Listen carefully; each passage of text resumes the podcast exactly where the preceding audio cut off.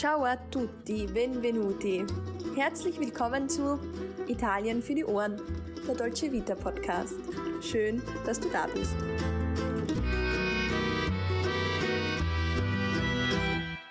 Hallo und herzlich willkommen zu einer neuen Folge Italien für die Ohren. Dein Podcast für das perfekte Italien-Feeling überall dort, wo du gerade bist. Mein Name ist Sarah und ich bin nicht nur zur Hälfte Italienerin, sondern auch große Italien-Liebhaberin. An meiner Seite meine gute Freundin und liebe Kollegin Alessandra, für die das gleiche gilt. Ciao Alessandra, come stai? Ciao Sarah, ciao a tutti. Ich sage erstmal vielen Dank wieder fürs Einschalten. Mit der heutigen Folge läuten wir jetzt erst einmal die Weihnachtszeit ein, würde ich sagen. Und für mich gehört da einfach ein Adventskalender dazu. Ganz kurze Frage, bevor wir losstarten. Sarah, hast du dein Türchen für den 2. Dezember bereits geöffnet? Nein, ich muss ehrlich gestehen, das Türchen habe ich noch nicht geöffnet, aber das werde ich sofort nach der Folge nachholen. Für alle, die jetzt auch gern ein Türchen öffnen möchten, es gibt einen Italien für die Ohren Adventkalender auf Instagram und auch auf Facebook. Öffne dafür einfach deinen Facebook-Account und suche nach Italien für die Ohren, deine Gruppe für mehr Dolce Vita. Ja, wir hoffen so, dir noch mehr Italien-Feeling nach Hause liefern zu können. Kommen wir jetzt aber zur heutigen Folge. Diese widmen wir italienischen Filmen und zwar den zehn besten gegen Italien Fernweh. Dabei mischen wir natürlich verschiedenste Filme der letzten Jahre und treffen auf unterschiedlichste Regisseure, auf Schauspielerinnen und Schauspieler, passend für diese ja doch ein bisschen schwierige Corona-Zeit, die uns ja zwingt, zu Hause zu bleiben. Da Kinos geschlossen sind, sämtliche Filmstarts verschoben und alle geplanten Reisen nach Italien erstmals in ungewisse ferne Rücken, holen wir uns den italienischen Kinoabend jetzt einfach selber nach Hause. Ja, und wir haben jetzt darauf geachtet, dass alle Filme auch in der deutschen Fassung erhältlich sind und versprochen, sie sind einfach alle auch sehr leicht zu bekommen. Mit unseren zehn Filmempfehlungen kommt da also mit Sicherheit keine Langeweile auf, sondern einfach dieses perfekte Italiengefühl. Dann würde ich sagen, stürzen wir uns ins Filmgeschehen und sagen Film ab. Ja, unser erster Tipp ist ein Film aus dem Jahr 2005 und der ist von Roberto Benigni. Toller Schauspieler und Regisseur mit sehr beeindruckenden Filmen. Weltbekannt ist sein Film La Vita Bella, aber da dieser Film jetzt doch den meisten ein Begriff ist, wollen wir heute von einem ganz anderen Benigni-Film sprechen. Und zwar über La Tigre e la Neve. Bei uns ist dieser Film besser bekannt als Der Tiger und der Schnee. Ein unglaublicher Film, den man definitiv so schnell nicht wieder vergisst. Ja, bei La Tigre e la Neve handelt es sich um eine romantische Komödie, die im Frühjahr 2003 in Rom und in Bagdad spielt. Der talentierte Dichter und Literaturprofessor Attilio De Giovanni ist unsterblich in die Autorin Vittoria verliebt und er hat eben wirklich nur mehr diese Vittoria im Kopf. Er träumt jede Nacht von ihrer gemeinsamen Hochzeit. Ja, Vittoria aber erwidert Attilios Gefühle nicht und versucht ihn trotz seiner wirklich zahlreichen Eroberungsversuche bei jeder sich bietenden Gelegenheit abzuwimmeln. Ganz schön gemein. Was folgt, ist eine unglaubliche Geschichte, die stark an das Märchen Dornröschen erinnert. Der Film zeigt, welche Gefahren und Hindernisse Attilio in dem Fall bereit ist, für die Liebe auf sich zu nehmen und wie weit jeder Mensch auch für die Liebe und das eigene Glück gehen kann. Denn für seine große Liebe Vittoria, die in Bagdad schwer verwundet wird, lässt Attilio seine zwei Töchter in Rom zurück und begibt sich in den Irakkrieg und damit selbst auch in sehr große Gefahr. Der Film hat ein dann doch überraschendes Ende. Auch erfährt der Zuschauer oder die Zuschauerin erst gegen Ende des Films, woher der Titel Der Tiger und der Schnee eigentlich kommt. Ja, und als kleine Info am Rande, Nicoletta Braschi, die im Film Die Vittoria spielt, ist im echten Leben mit Roberto Benigni verheiratet. Das ist schön. Aber jetzt gleich weiter zu unserer zweiten Empfehlung und das ist der Film Call Me By Your Name vom Regisseur Luca Guadagnino aus dem Jahr 2017. Der Film, der durch grandiose schauspielerische Leistungen überzeugt, hat insgesamt rund 70 Filmpreise gewonnen. 2018 war Call Me By Your Name sogar für den Oscar als bester Film nominiert. Der Film basiert auf dem gleichnamigen Roman und erzählt die Geschichte des 17-jährigen Elio und des 24-jährigen amerikanischen Doktoranden Oliver, die sich dann in Italien der 1980er Jahre nach und nach ineinander verlieben. Da haben wir schon wieder eine Liebesgeschichte. Ja, das ist schön. Es wird auf jeden Fall ein Sommer sein, der ihrer beider Leben für immer verändern, aber auch prägen wird. Es ist wirklich ein unglaublich intensiver, feinfühliger Film, würde ich sagen, voller Gefühlswallungen. Interessante Gespräche kommen vor über Kunst, über den eigenen Körper und natürlich werden auch die Probleme thematisiert, die eben so eine Liebe zwischen zwei Männern mit sich bringen kann. Also große Empfehlung von meiner Seite. Ja, unser Fazit, ein Film, der unter die Haut geht. Auf Platz 3 der Liste, ich sage jetzt noch dazu, die Liste hat kein besonderes Ranking, oder? Jeder Film ist da gleichgestellt, aber Platz 3 nimmt einmal La Pazza Gioia vom Regisseur Paolo Virzi aus dem Jahr 2016 ein. Auf Deutsch hat er den Titel Die Überglücklichen. Ja, dieses Drama erzählt die Geschichte von zwei psychisch kranken Frauen, die der Welt ihres Therapiezentrums entfliehen. Denn die beiden Frauen, Beatrice und Donatella, sind Patientinnen in einer psychiatrischen Einrichtung, in der Menschen mit geistigen Krankheiten und Problemen behandelt und auch beaufsichtigt werden, nachdem sie als instabil eingestuft wurden.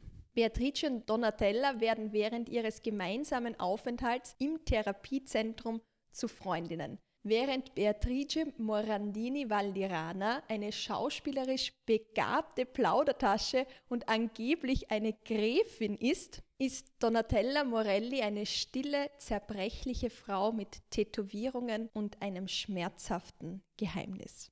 Obwohl beide Frauen einen komplett verschiedenen Hintergrund und auch verschiedene Charaktere sind, finden sie einen Zugang zueinander.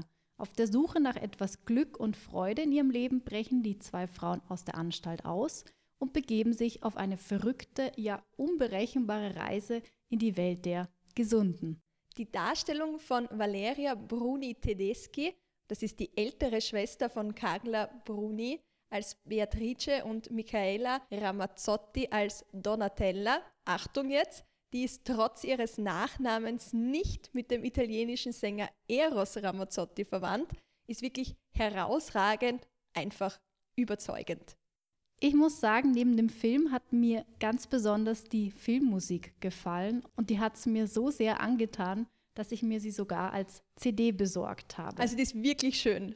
Die ist wirklich schön und die Lieder verleiten mich immer zum Träumen. Ja, ich sehe schon, La Pazza Gioia ist bei dir einfach ein Film, der hat es dir angetan, der bringt dich ins Schwärmen. Ganz genau, also unbedingt anschauen. Die nächste Empfehlung ist ebenfalls aus dem Jahr 2016 und zwar hat hier Gennaro Nunziante Regie geführt. Die Rede ist hier vom erfolgreichsten italienischen Film aller Zeiten. Ist jetzt spannend, welcher das ist, ja? Wo Vado? Auf Deutsch wurde die Filmkomödie entsprechend mit Der Vollposten übersetzt. Ich muss gestehen, ich habe da am Anfang auch erstmal der Vollpfosten gelesen. Ja, ich auch. Aber ich fürchte oder ich vermute, das war auch die Intention bei dieser Namenswahl. Der Film mit dem italienischen Comedian Checco Zalone in der Hauptrolle erzählt jetzt auf humoristische Weise vom Leben eines italienischen Provinzbeamten. Ja, Keko Zalone hat in seinem Leben wirklich alles erreicht, was er sich schon immer erträumt hat. Schon als kleiner Junge war es sein größtes Ziel, ganz nach dem Vorbild des Vaters, ein Beamter zu werden und dadurch auch alle Vorteile eines sicheren Jobs auf Lebenszeit zu genießen. Das ist also das, was er im Leben erreichen wollte. Zu seinem rundum sorglosen Leben zählt neben seiner Festanstellung im Landesamt für Jagd und Fischerei auch das Wohnen bei der Mama. Der italienische, man sagt dazu Mammone, also das Muttersöhnchen, hat auf Verpflichtungen jeglicher Art einfach keine Lust. Doch eines Tages macht ihm die italienische Regierung einen Strich durch die Rechnung. Diese verabschiedet nämlich eine neue Verwaltungsreform, die Personalkürzungen bei Beamten voraussieht. Kekko wird von der gnadenlosen Beamtin Sironi vor die Wahl gestellt. Freiwillige Kündigung oder Versetzung. Aber da Keko sein Vollposten heilig ist, entscheidet er sich selbstverständlich für die Versetzung. Auch die angebotene einmalige Abfindungszahlung kann ihn da auf keinen Fall umstimmen. Doch Sironi will und muss ihn loswerden. Sie teilt ihm daraufhin die furchtbarsten Stellen auf dem gesamten Globus zu. So kommt es dann auch, dass Keko in einer Forschungsstation am Nordpol landet. Wirklich grauenvolle Vorstellung. Auf jeden Fall. und gerade als Keko dabei ist, einzuknicken und seine heißgeliebte Festanstellung aufgeben möchte, ja genau dann lernt er Valeria kennen. Ist Keko wirklich bereit, für Valeria sein ganzes Leben umzukrempeln? Was meinst du, Sarah? Ja, ich würde sagen, dazu sagen wir jetzt nichts mehr. Und zwar, das Ende gibt es einfach, wenn man dann selbst auch den Film anschaut. Ja, wir wollen schließlich nicht zu viel verraten. Ganz genau. Wir machen jetzt aber einfach weiter mit diesem All-Time-Filmklassiker Cinema Paradiso. Dieser Film ist aus dem Jahr 1988, geschrieben und gedreht vom Meister höchstpersönlich Giuseppe Tornatore. Der Film erzählt die Geschichte der Menschen in dem fiktiven sizilianischen Fischerdorf Giancaldo und ihres Kinos von den 1940ern bis in die 1980er Jahre. Hauptcharakter ist der international erfolgreiche Filmregisseur Salvatore Di Vita. Der Film ist eine imaginäre Reise des erwachsenen Salvatores an den Ort seiner Kindheit vor 30 Jahren und lebt jetzt also wirklich von den Erinnerungen eines kleinen Toto, wie eben Salvatore damals genannt wurde. Salvatore erinnert sich durch Rückblenden die übrigens auch den ganzen Film kennzeichnen, eben genau daran, wie er im Kino des Ortes, dem Cinema Paradiso, als Halbweise viel Zeit verbracht hat. Im wiederaufgebauten Nuovo Cinema Paradiso erlebt Salvatore hier als Junge seine erste große Liebe. Eine ganz entscheidende Rolle nimmt der väterliche Freund und alte Filmvorführer Alfredo in seinen Erinnerungen ein. Dessen Tod ist überhaupt erst der Auslöser für die gesamte Handlung. Alfredo war es, der Salvatore gedrängt hat, etwas aus seinem Leben zu machen und ihm verboten hat, nach Giancaldo zurückzukehren oder ihn auch zu besuchen. Alfredo hat Salvatore als Überbleibsel des Kinos und seiner Geschichte eine Filmrolle mit aneinandergereihten Kussszenen hinterlassen, die dieser auf Geheiß des Dorfpfarrers über die Jahre aus dem Film schneiden musste. Ist auch eine nette, eine nette Geste. Obwohl Cinema Paradiso kein autobiografischer Film ist, knüpft der Film doch in vielerlei Hinsicht an Tornatores eigenen Werdegang an. So sind die allgemeinen Lebensumstände von Salvatore und Tornatore sehr ähnlich. Beide haben ihre Kindheit in einem sizilianischen Dorf verbracht. Tornatore hat seinen Heimatort Bagheria sogar zum Drehort gemacht. Beide haben den Ort ihrer Kindheit verlassen und beide haben ihre Liebe zum Film zum Beruf gemacht. Spannend an dem Film finde ich übrigens auch, dass er die Geschichte des Kinos, des Films und des Filmeschauens erzählt. Immer wieder erweist Tornatore Klassikern der Filmgeschichte seinen Respekt. Er zeigt unter anderem Szenen aus Fellinis Vitelloni oder Viscontis Die Erde bebt. Der als nostalgisch und postmodern beschriebene Film hat 1990 unter anderem den Oscar als bester fremdsprachiger Film gewonnen. Also wirklich eine Empfehlung. Ja, bleiben wir noch einmal bei diesem Regisseur, Drehbuchautor und Filmproduzenten Giuseppe Tornatore. Denn einer meiner absoluten Lieblingsfilme ist ein Film mit der unglaublichen Monica Bellucci aus dem Jahr 2001, Malena. Ich weiß, ja, ich weiß, dass es einer deiner Lieblingsfilme ist, weil die Musik läuft ja bei uns auch manchmal im Hintergrund. Auf Deutsch trägt der Film den Titel Der Zauber von Malena. Die Handlung des Films spielt abermals in Sizilien und zwar im Sizilien der 1940er Jahre. Zu Beginn des Zweiten Weltkriegs erlebt der 13-jährige Renato in einem ruhigen Städtchen namens Castel Couto gleich drei große Ereignisse an einem einzigen Tag. Italien tritt in den Krieg ein, er bekommt ein neues Fahrrad und ganz wichtig, er sieht zum allerersten Mal die schöne Malena. Also da passiert ganz schön viel an einem einzigen Tag.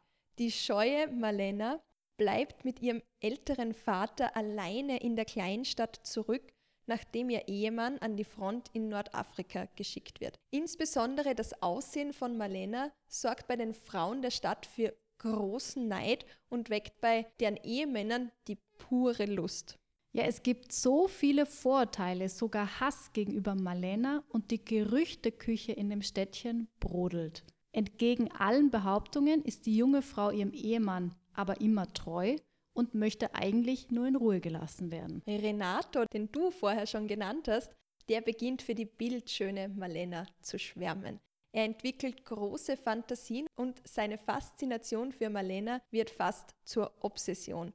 Oft später durch ihr Fenster, während Malena traurig und einsam auf die Rückkehr ihres geliebten Mannes wartet. Im Verlauf der Geschichte kämpft Marlene ums nackte Überleben und wird von den Frauen der Kleinstadt wirklich auf grausamste Art und Weise gepeinigt. Der Zuschauer verfolgt die Ereignisse durch die Augen des jugendlichen Renato, der sich mehr und mehr als Beschützer Marlenas fühlt. Es ist wirklich ein packender Film, der die Todsünde des Menschen, den Neid, ganz deutlich vor Augen führt. Er zeigt wirklich, wie der Neid einen Menschen innerlich förmlich auffressen kann. Ja, und ein netter Fakt am Rande, wegen der vielen Nacktszenen der Schauspielerin Monica Bellucci und der Szenen zwischen Marlena und Renato musste der Spielfilm für die USA gekürzt werden. Ja, die haben das nicht vertragen. Nein, scheint so. Aber jetzt zum nächsten Film und das ist ein Film aus dem Jahr 2010. Mine Vaganti, auf Deutsch Männer al dente. Ich meine, allein das bringt er mir schon zum Schmunzeln. Der find, Titel ist sehr verheißungsvoll. Finde ich auch. Es ist ein Film des italienischen Film- und Opernregisseurs und Drehbuchautors Werkzan Özpetek. Der Film ist meiner Meinung nach allein schon wegen Alessandro Preziosi und natürlich Riccardo Scamarcio sehenswert. Der Name verleitet zum Träumen, oder? Ja, nicht nur der Name. Letzteren kennt man vielleicht aus dem italienischen Kultfilm für Jugendliche Tre metri sopra il cielo, also drei Meter über dem Himmel. Ja, ich weiß, dieser Riccardo Scamarcio ist wirklich dein persönlicher Traummann. Darf ich das so verraten? Ja, also Riccardo würde ich jederzeit nehmen. Zum Dahinschmelzen. Aber jetzt zurück zu unserer heiter hintergründigen Familiengeschichte Al Italiana, in der es natürlich um die Liebe zu Pasta, zu Frauen und Männern geht, sowie aber auch um große Geheimnisse und sogar meine kleine Rebellion. Ja, du hast es schon angesprochen. Tommaso, der jüngste Sohn der Familie Cantone, will sich nicht länger verstecken und seiner Familie endlich von seinem Schriftstellerdasein und seiner Homosexualität erzählen. Doch ein Geständnis zu machen ist tatsächlich wie Pasta kochen. Man muss die richtige Zeit abwarten. Daher auch der Titel. Ja, beim festlichen Familienessen, bei dem auch die Zukunft der familiären Pastafabrik geklärt werden soll, will Tommaso seiner Familie reinen Wein einschenken. Doch sein großer Bruder kommt ihm zuvor und berichtet seinerseits, schwul zu sein. Ja, der Vater erlebt den Schock seines Lebens. Er verstößt Tommasos Bruder und bekommt zu allem Überfluss auch noch einen Herzinfarkt. Geschieht ihm recht. Tommaso schweigt aus diesem Grund lieber und so nimmt das Drama seinen Lauf. Ja, denn neben einem Liebeswirrwarr müssen jetzt auch noch andere Dinge geklärt werden, wirklich ein herrlicher Film für einen unterhaltsamen Abend. Ja, ebenfalls herrlich und für einen lustigen Kinoabend voll süditalienischem Kulturspaß bringt definitiv unsere nächste Empfehlung. Auf Italienisch heißt der Film Benvenuti al Sud, auf Deutsch Willkommen im Süden. Wer uns schon länger folgt, der oder die hat wahrscheinlich mitbekommen, dass dieser Filmtitel schon einmal gefallen ist. Ja, ich muss sagen, ich finde den Film einfach jedes Mal wieder nur zum Totlachen. Die Filmkomödie aus dem Jahr 2010 von Luca Miniero ist tatsächlich die italienische Neuverfilmung des französischen Originals Willkommen bei den Sties. Der Film handelt von Alberto Colombo, der bei der Post arbeitet und gemeinsam mit seiner Frau Silvia davon träumt, endlich nach Mailand versetzt zu werden. Da Mailand jedoch wirklich ein heiß begehrter Arbeitsplatz ist, versucht Alberto sich Vorteile bei seiner Bewerbung zu erschleichen. Natürlich fliegt Albertos Schwindelei schnell auf und er wird strafversetzt in den italienischen Süden nach Castellabate. Dort soll er für die nächsten zwei Jahre als Leiter der örtlichen Poststelle arbeiten. Albertos Erwartungen an den Süden sind, wie könnte es jetzt auch anders sein, durch heftige Klischees geprägt. Kriminalität, komisches anderes Essen, eine unverständliche Sprache und am allerschlimmsten auch noch, die Süditaliener sind angeblich alle so faul. Doch es kommt, wie es kommen muss und natürlich anders als erwartet. Gegenüber seiner im Norden gebliebenen Frau verstrickt Alberto sich aber immer mehr in Lügen, denn ihr erzählt er nur, wie schrecklich doch der Süden sei. Ja, für Lachanfälle sorgt auch immer wieder der unvergleichliche Komiker und Kabarettist aus Neapel, Alessandro Siani. Alessandra hat daheim schon ihre ganz eigene Alessandro Siani Kollektion gestartet. Ja, mittlerweile bin ich bei vier Filmen angelangt, denn ich kann einfach nicht genug von ihm bekommen. Große Empfehlung an der Stelle. Der Drehort Castellabate, der durch den Film Benvenuti al Sud ebenso bekannt wurde, gehört übrigens auch zu den Borghi più belli d'Italia, also zu den schönsten Dörfern Italiens. Ja, das ist wirklich ein malerischer Ort. Castellabate, an der Stelle sei es noch einmal gesagt, ist sicherlich immer eine Reise wert. Aber wer jetzt nicht genug bekommen kann von Benvenuti al Sud, kann sich freuen, weil 2012 ist auch noch eine Fortsetzung erschienen, Benvenuti al Nord, also Willkommen im Norden. Ja, unsere nächste Empfehlung ist der wunderbar romantische Film Pane Tulipani der wortwörtlich ins Deutsche mit Brot und Tulpen übersetzt wurde. Dieser ist von Silvio Soldini. In Italien wurde Pane Tulipani neunfach mit dem renommierten David di Donatello, der etwa, ja, kann man mit dem Oscar vergleichen, belohnt. Und wir verstehen natürlich auch wieso. Rosalba, die von der Schauspielerin Licia Maglietta gespielt wird, ist eine über 40-jährige Hausfrau und zweifache Mutter aus Pescara. Auf einer Urlaubsreise und Rückreise von Pestum, da waren wir beide übrigens auch schon, mehrmals sogar, wird sie an einer Autobahnraststätte von ihrer Reisegruppe vergessen. Ihrem Mann, also ihrem eigenen Mann Mimmo, einem Inhaber eines Klempner-Großhandels, fällt dies auch erst einige Kilometer später auf. Das ist meine Horrorvorstellung, muss ich sagen. Er lässt sie daraufhin an der Raststätte ausrufen und ermahnt sie, sich nicht von der Stelle wegzubewegen. Rosalba wartet zunächst, doch entschließt sie sich dann plötzlich, doch nach Hause zu trampen. Ja, als sich für sie spontan die Gelegenheit ergibt, nach Venedig zu fahren, wo sie sowieso schon immer einmal hin wollte, nutzt sie ihre Chance. Sie nimmt sich ein Zimmer in Venedig, setzt ihre Familie kurzerhand per Telefon über ihre Entscheidung in Kenntnis, verspricht aber, am nächsten Tag nach Hause zu kommen. Aber wie könnte es jetzt anders sein? Sie verpasst ihren Zug und hat kaum noch Geld in der Tasche. Unterschlupf findet sie daraufhin bei Fernando, gespielt von Bruno Ganz. Fernando ist Isländer, er spricht daher ein etwas altmodisches, ich würde sagen schwierig verständliches Italienisch und er arbeitet als Kellner in einem kleinen Restaurant. Rosalba beschließt, länger in Venedig zu bleiben. Sie nimmt sich ein eigenes Zimmer, findet Arbeit in einem Blumenladen und schließt Freundschaft mit der Nachbarin Grazia. Nachts plagt sie aber doch ihr schlechtes Gewissen. Sie macht sich vor allem große Sorgen um ihren jüngsten Sohn. Ihr Mann Mimmo ist wirklich ein Macho, wie es im Buche steht.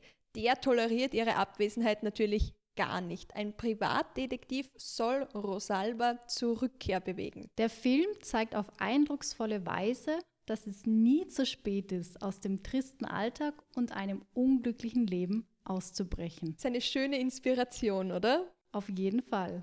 Ja, und dass man einfach auch nie zu alt ist für eine neue Chance im Leben und für ein neues Glück, könnte man auch sagen. Ist wirklich herrlich. Sehe ich auch so. Ja, last but not least steht eine italienisch-französische Co-Produktion La Grande Bellezza von Paolo Sorrentino auf unserer Liste. Der Regisseur Paolo Sorrentino erklärt mit diesem Film aus dem Jahr 2013 seine wirklich große und absolute Liebe zur italienischen Hauptstadt Rom. Ja, Rom ist aber auch einfach schlichtweg ein Erlebnis für alle Sinne. Auf Deutsch ist der Film unter dem Titel Die große Schönheit erschienen. Hauptcharakter ist der 65-jährige Gambardella. Er scheint sein Leben in vollen Zügen zu genießen, denn sein Leben besteht wirklich nur aus Partys, schönen Frauen und schillernden Personen. Als erfolgreicher Journalist ist er bei jedem angesagten Event in Bella Roma mit dabei. Gambardella feiert mit der High Society Roms. Der Film ist geprägt von Exzess, Dekadenz und dem eitlen Geschwätz der gehobenen römischen Gesellschaft, die über Sinn und Sinnlosigkeit des Daseins philosophieren. Seine 65. Geburtstagsfeier, die einem rauschenden Fest gleicht, stellt jedoch den großen Wendepunkt in seinem Leben dar. Gambardella beschließt, neue Wege einzuschlagen.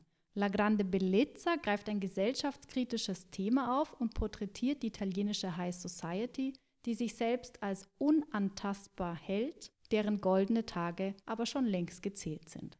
Dieser melancholisch-träumerische und hypnotisch-verführerische Film, um es jetzt mit den Worten des Lexikons des internationalen Films auszudrücken, bildet den Abschluss unserer heutigen Filmreihe. Ja, wir sagen an dieser Stelle Danke fürs Zuhören und wir freuen uns natürlich auch über eine Rückmeldung zu deinem italienischen Lieblingsfilm. An dieser Stelle viel Spaß bei einem italienischen Filmabend und bis nächste Woche, wenn es dann wieder heißt Italien für die Ohren. Ciao, ciao. Ciao, ciao. Vielen Dank, dass ciao. du heute bis zum Ende mit dabei warst. Grazie mille. Wenn dir der heutige Podcast gefallen hat, dann freuen wir uns, wenn du ihn abonnierst, um keine weiteren Folgen zu verpassen. Erzähl gerne deinen Freunden oder anderen Italien-Fans von uns. Wenn du Fragen, Anregungen oder vielleicht ein kleines Lob für uns hast, dann schreib einfach in die Kommentare oder schick uns eine Direct Message auf Instagram. Wenn dich ein Thema besonders interessiert, dann lass es uns einfach wissen. Alle weiteren Infos zu dieser Folge findest du wie immer in den Shownotes. Bis dahin, Tante Belle Cose und bis bald bei Italien für die Ohren.